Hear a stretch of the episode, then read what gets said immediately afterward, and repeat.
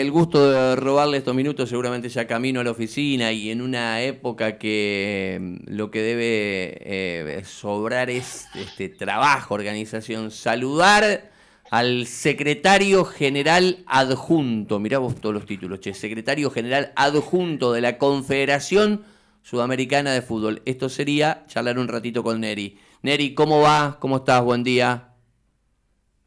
¿Cómo andás, Diego? Todo bien, ya estoy en la oficina y, y agregarle director de desarrollo, te olvidas. Ah, también, y director de desarrollo, ahí está. Pato, usted que después pide cómo hay que eh, titular la nota y además director de desarrollo.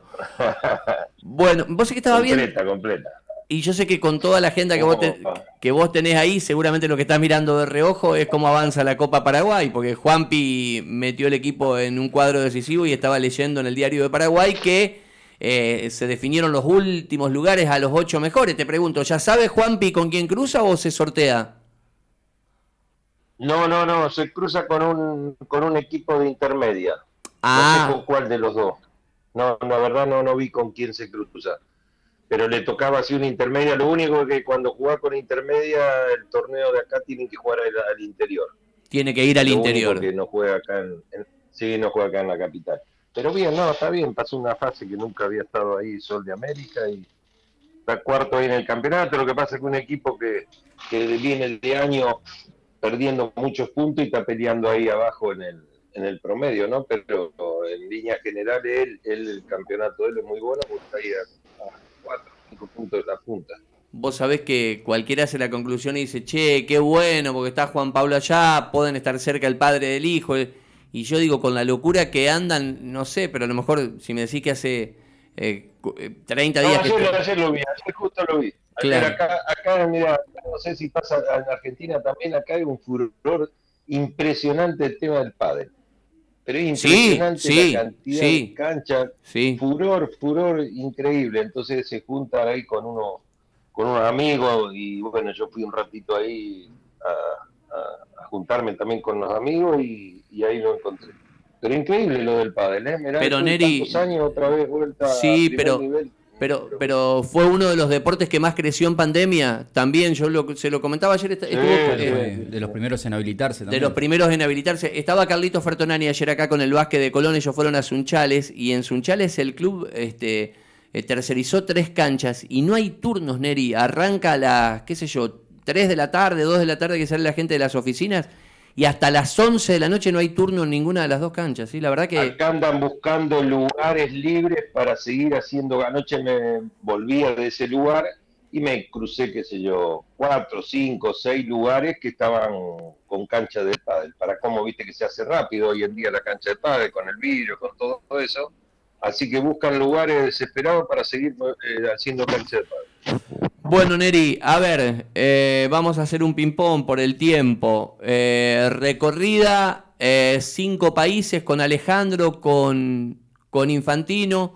Primero parecía que, que Gianni venía con una idea de esto del Mundial cada dos años, ahora se desaceleró. ¿Qué, qué- qué- qué se puede contar? ¿Qué sensación te quedó de estar tantas horas y compartir tantos este, países ahí con, con Infantino? ¿Cuál es la idea, Neri?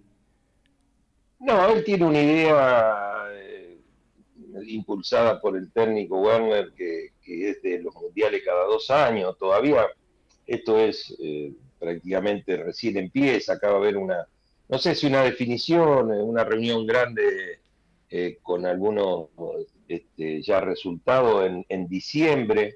Hoy creo que están teniendo una reunión con los técnicos de Sudamérica. Querían de selecciones, querían tener una reunión con los técnicos de selecciones de Europa. Creo que los de Europa me habían dicho que no tenían ganas de presentarse, que no estaban de acuerdo. Eh, pero yo creo que, que sí hay un montón de cosas que se pueden cambiar en el fútbol. No sé si lo, le va a dar. Mira, si, lo, si los votos, los votos le da. Si quiere por voto, los votos le da como para, para poder hacer el mundial cada dos años. Lo que pasa que él en las declaraciones que hizo principalmente en Venezuela cuando nos lo escuchamos, que si no están todos de acuerdo es que es muy difícil que se concrete. Yo creo que con esas declaraciones dice bastante. Pero bueno, eh, está insistiendo con que este, puede ser cada dos años. acá en Sudamérica eh, se cree que es difícil porque yo tuve en las reuniones, tuve en la reunión del presidente de, Ecuador que estuvo con Infantino, con el secretario, y tuve yo, tuvimos los cuatro, y él le, decía que, para Sudamérica el Mundial empieza con el eliminatoria. Entonces la recaudación y la, el ingreso y la publicidad son para nueve partidos local, y eso es muy difícil lograrlo en como se quiera hacer, en, un mes como, quieren hacer la eliminatoria o en dos, marzo y octubre. Se hace complicadísimo ya el tema económico. Y si después le pones el tema deportivo, no hay que recordar que nosotros en Argentina una vez quedamos afuera y otra vez entramos por la ventana, en el 85, y, yo no recuerdo, pero creo que esta fase de, cambio, de, jugarlo de otra forma, fue una de las ideas que tuvo Grondona también en su momento, para proteger a los equipos grandes y que no queden fuera del Mundial. Vos ponerle, voy a hacer la eliminatoria en un mes. Se te lesiona Messi, se te lesiona De Paul, se te lesiona el arquero, te pulsan a dos y ¿qué haces? Podés quedar afuera. Neri, esto que marcabas... En un mes vos presentás, una, una, una lista de buena fe y de ahí no la movés de esta forma distinta, eso es lo deportivo. Y después, como se dice, el tema de los viajes, todo eso, hoy los viajes, muchachos, los jugadores se cuestan en el avión y se amanecen en el otro continente, tan acostumbrados. Hoy los viajes no es como antes, nosotros íbamos allá atrás en el gallinero y durmiendo en el piso. ¿Entendés? Hoy no, hoy es totalmente distinto. Vos en 10 horas en 12 horas estás de un lado al otro, no hace aduana, te hacen entrar, pasar, subir al avión, dormir, te acostás y, va a amanecer en el otro lado. Yo digo que eso hoy no es una de las excusas que se está poniendo.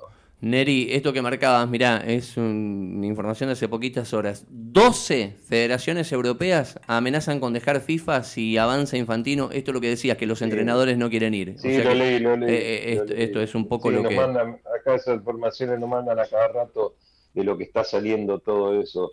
Por eso te digo, no, que se puede cambiar cosas, sí, seguro que se puede cambiar.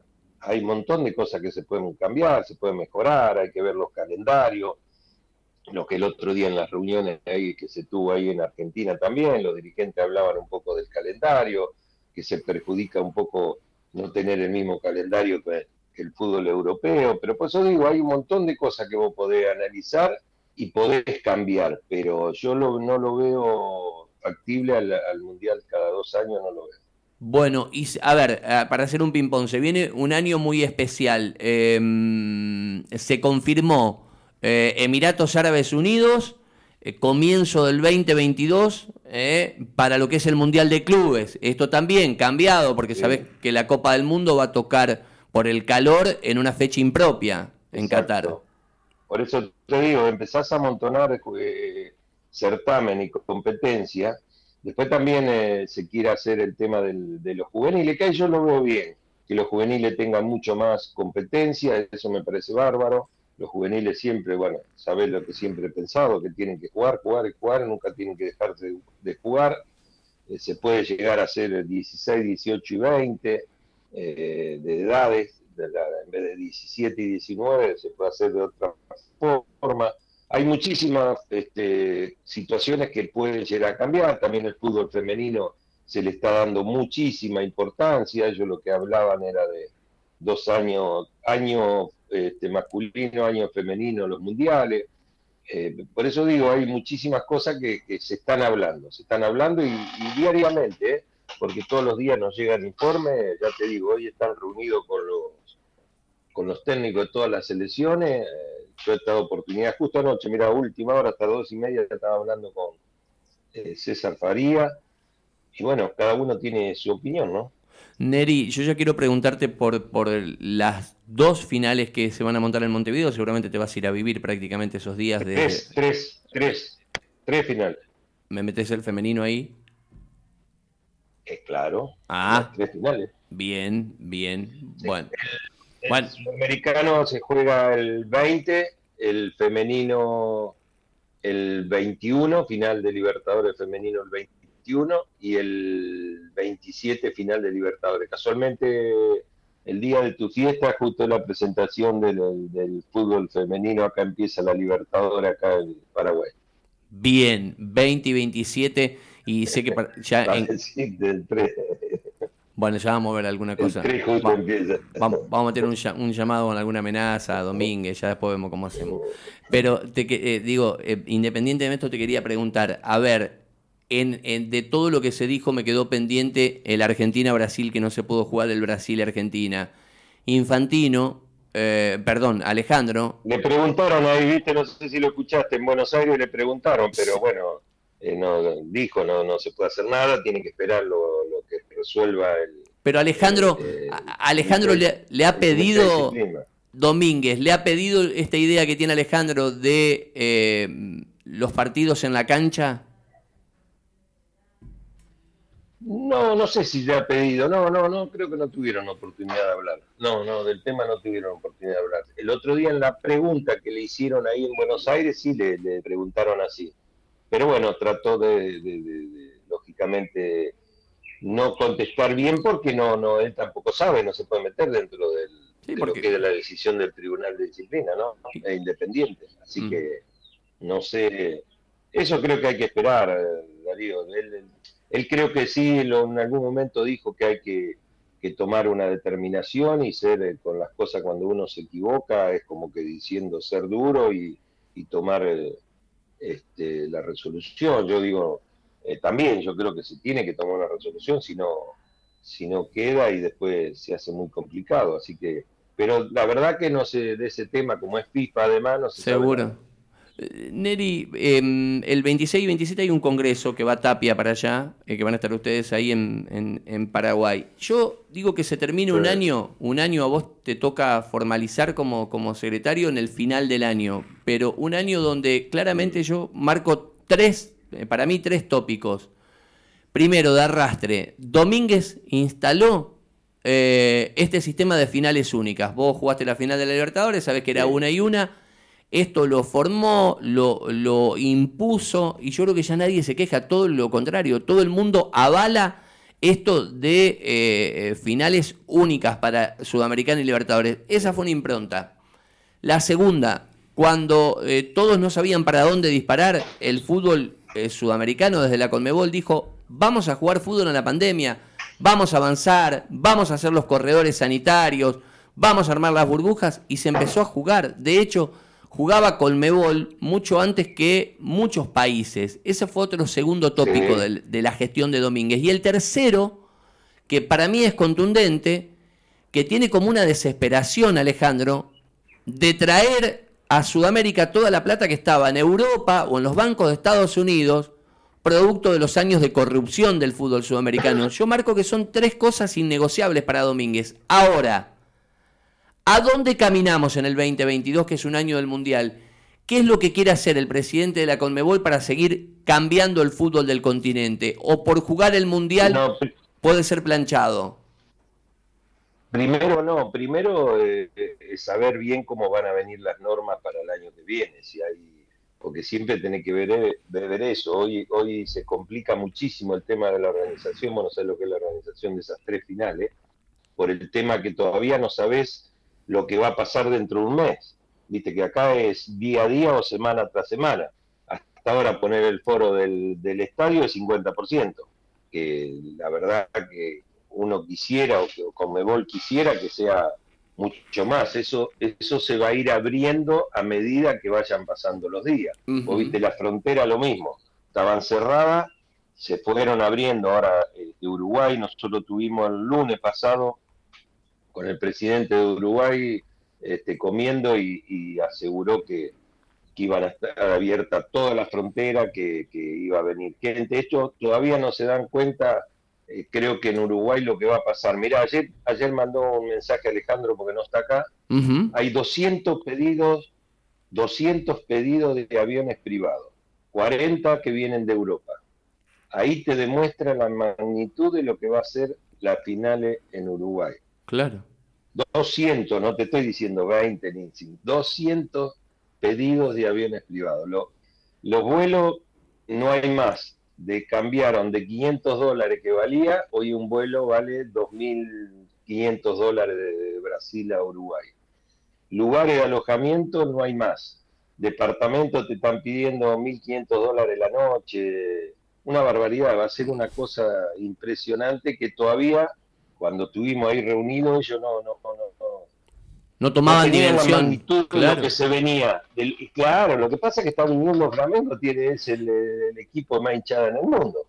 Neri, y, por eso digo, lo que uno se da cuenta estando acá adentro también, es lo que implica la organización de todo eso, hablar con los este, embajadores, hablar con la policía, hablar con el ejército, de los barras que tienen que salir a, a, a como ser desde Brasil, vos salen por la misma ruta.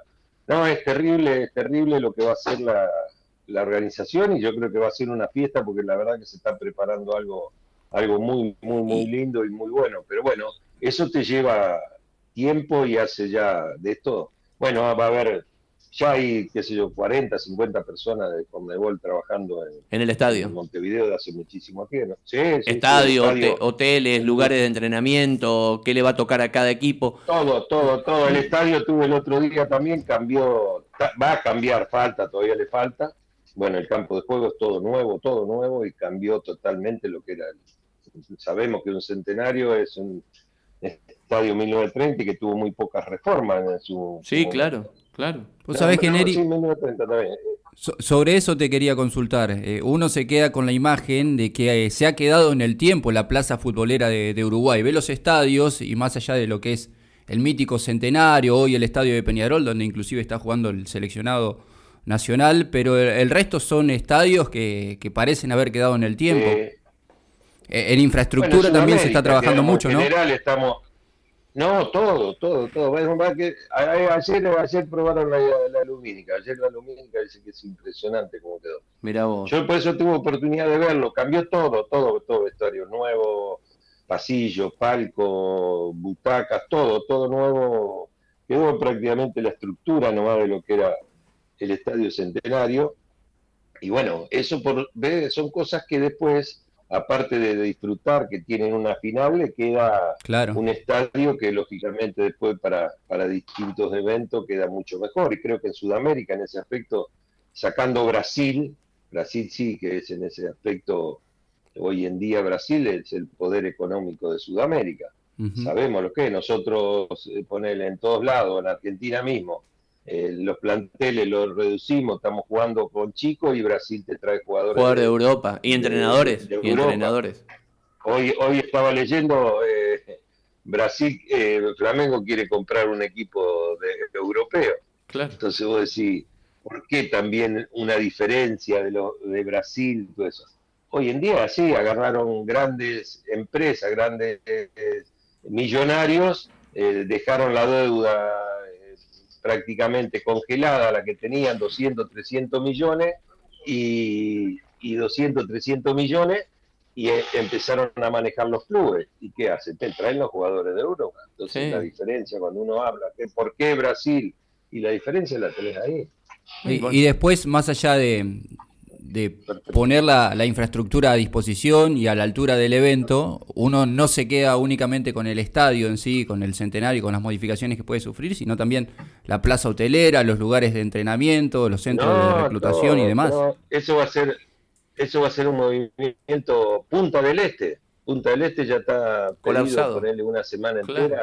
Claro. Claro porque y te digo, estábamos ahí y no, no, todavía ellos no, no, no le caían, me, acuerdo que hablaba el ministro del Interior, dice, ahora me empieza a caer la ficha de lo que, de lo que se viene, de lo que se viene. Neri, y que, y que y que pase del 50, eh, por ejemplo, aquí ayer deslizó Lamens que iríamos al 75, eh, tenés muy buena relación con Lamens. Aquí en Argentina querrían ir en noviembre al 75 de aforo. Que las dos finales pasen de un 50 a otro número. Depende del gobierno uruguayo. Sí, está la posibilidad. Sí, depende del gobierno. está la posibilidad, por eso digo que esto, vos me preguntabas hoy por el 22.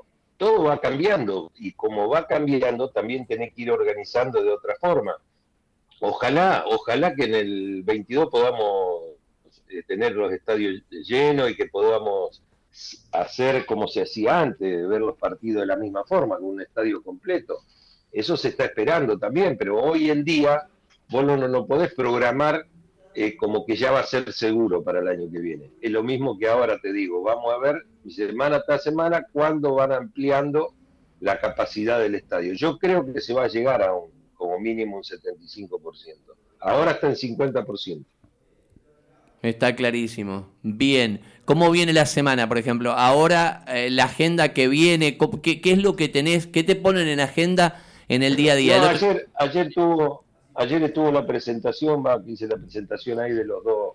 Ayer debuté ahí de, presidiendo una, una reunión. Una linda.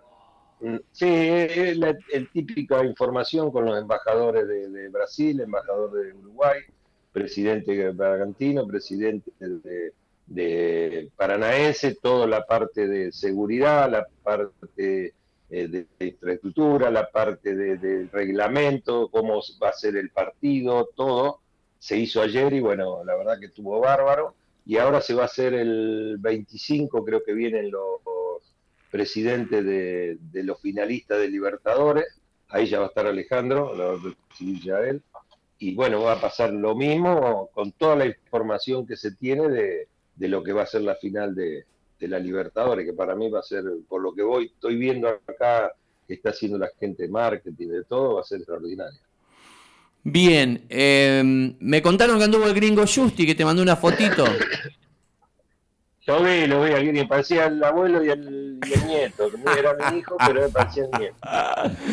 estuvo, eh, estuvo, el gringo, sé que te dejó saludo, el mago Capria también. Neri, e, esto es volver un poco para atrás. Eh, cuando se da la noticia, cuando se da la noticia que, los medios explotan, este, algunos periodistas mantuvimos silencio, cumplimos con el código, no, no fuimos detrás de la primicia, priorizamos la amistad. Muy bien, como eh, debe ser. Como corresponde. Yo solamente dije que iba a haber una noticia que iba a hacer ruido, nada más, después se confirmó. Pero digo, cuando agarraste el celular, te metieron en un avión privado, en algún momento el celular se apaga porque hay que dormir tres, cuatro horas me imagino las lucecitas de mensajes de felicitaciones, de saludos, de alegría, ¿no? No, estoy, estoy, estoy muy bien y, me vino muy bien esta semana que estuve afuera, me vino muy bien.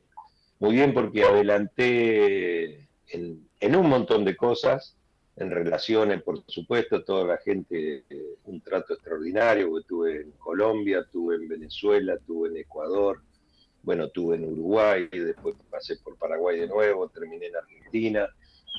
La posibilidad de estar reunido con, con, Infantino te da un, conocimiento también muy grande y te da saber que, que hablas con él.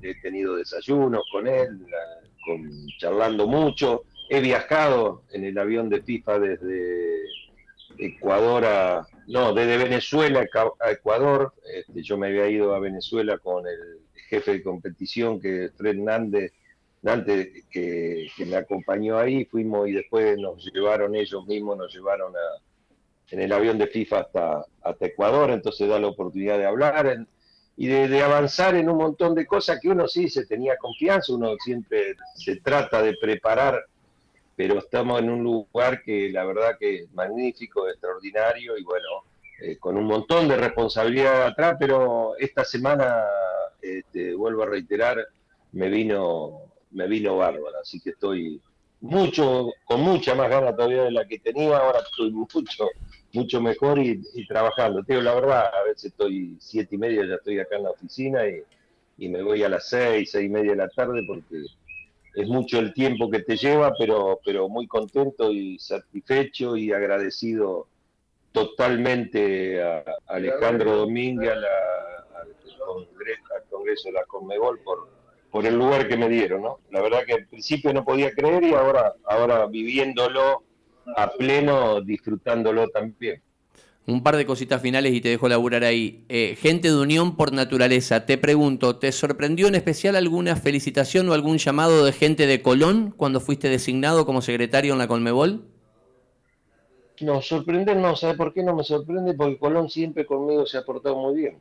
Entonces, claro. cuando vos siempre tenés lo mismo, que cuando pasa algo te saludan, te felicitan, eh, no es sorpresa, sino es, también agradecimiento. No, toda la gente de Unión también, la gente de, de todos lados, fue impresionante los lo, lo, llamados y bueno, y lo que sigo teniendo. Uno también está en una posición ahora que, que lógicamente aparece mucho más llamado de lo que era antes, pero, pero como lo dije la otra vez, lo digo ahora que estoy en este, en este lugar, me agarró en un momento extraordinario de mi vida, estoy bárbaro, estoy muy bien, muy contento y con muchísimas ganas y con muchísimos proyectos que ya tengo y ya estoy haciendo este, para el año que viene en, el área de desarrollo, porque uno también acá es director de desarrollo y es donde eh, se hace muchísimo con el fútbol base, con el fútbol futsal, con, con el fútbol playa. Entonces hay muchísimas cosas que, fútbol femenino, que ahora empieza la Libertadores, ahora la semana que viene. Entonces también tengo muchísimas, muchísimas ideas que las estoy, la estoy haciendo y, bueno, la libertad absoluta este, que me da total Alejandro como para, para manejar un montón de situaciones que a veces pueden ser impensadas, pero bueno, hoy en día lo estoy haciendo, como reunirme con todos los presidentes de todas las federaciones, como estuve en las reuniones ahora con Infantino, con los presidentes de las federaciones, tanto de Ecuador y en Argentina también, con Chiquitapi, Infantino, el secretario y yo, este, hablando de un montón de temas que, que da el fútbol sudamericano y al fútbol mundial también. Así que estoy bárbaro, Darío, la verdad, estoy, estoy muy bien. La familia, ¿cómo sería el plan? Los, hay que completar el año. La idea. Tuvieron acá, tuvieron acá. No, ya tuvieron acá la, justo contento porque vinieron hace una semana y yo a los tres días me tuve que ir, así que, pero se quedaron cuatro días más. Pero bueno, esto es así, es así, ¿no? Sabemos, ya cuando, cuando estuve acá me dicen, Neri, viste, esto es como gol y claro, de un momento a otro te dicen salí para allá, salí para acá y, y es así, no hay otro, es muy grande, esto es inmenso. No te puedo leer todos los mensajes de salutación, que por ejemplo hoy el, el cumpleaños de Marcelo Piazza, Marcelito Piazza, y, te manda saludos. Ah, muchos saludos Marcelo. Diego. Dale saludo a Marcelo. Sí, señor Gerandado. Dieguito Sales, este, bueno, un montón de gente, Neri, que te quiere bien. Dieguito Sales también, saludo. Y vos sabés que, que todo esto es así. Bueno, nada. No, eh, esto, ¿sabés lo que te da Darío a veces, a veces decir estas cosas? Y yo lo vengo diciendo hace muchos años y y siempre mantengo lo mismo, la misma humildad, siempre la voy a mantener toda la vida, a pesar que estoy en un lugar extraordinario. Eh, yo a veces con todo esto abrimos, tenemos que abrir un poquito más la cabeza y mirar a los costados. A veces dejamos pasar situaciones en nuestra ciudad por creer que estamos ahí en Santa Fe y creer, pensar que los de afuera siempre son los mejores. Y yo soy uno de los que siempre he defendido a Santa Fe. Entonces abrimos, abrimos un poquito más los ojos a los dirigentes que hay mucha gente capaz en Santa Fe que puede, puede hacer muchísimas cosas y puede ayudar muchísimo, no solo en el aspecto de los clubes, sino en el aspecto general. Mucha gente que a veces necesita también que, que se lo llame, que se lo consulte. Eh, lo he vivido yo, a veces es feo, es feo que estar ahí y no ni te llamen. Entonces, abran un poquito la, la mente, la cabeza y los ojos eh, a, los, a todas las instituciones, le digo, a, todas, eh, en general, eh. porque después cuando pasa esto que pasó, todos están asombrados. Todos estaban asombrados porque fue una situación así, vos lo sabes, Darío, porque lo hablamos. Sí, siempre. Todos estaban asombrados, uy, ¿cómo? No, pero yo me vengo preparando hace años. Yo le cuento también, y lo sabe Darío, lo sabe la gente de mi radio, de Chavo Capelletti, de Chicho Arnar, Enrique Cruz, todo, que yo le decía, yo voy a la radio porque yo estoy invirtiendo en mí. Yo no cobraba tal vez una publicidad, no cobraba por estar en la radio, y se lo pueden decir ahí la radio.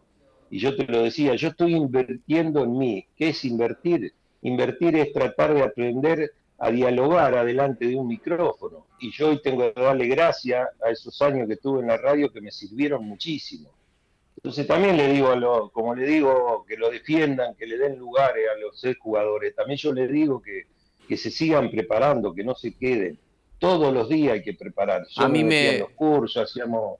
A mí me... En la zona de pandemia hicimos 32 charlas con todos los técnicos de toda Sudamérica y no paré. Lamentablemente, como siempre lo dije, lamentablemente no me supieron utilizar en mi ciudad, porque no me supieron utilizar, pero yo no, no soy el que perdió. ¿eh?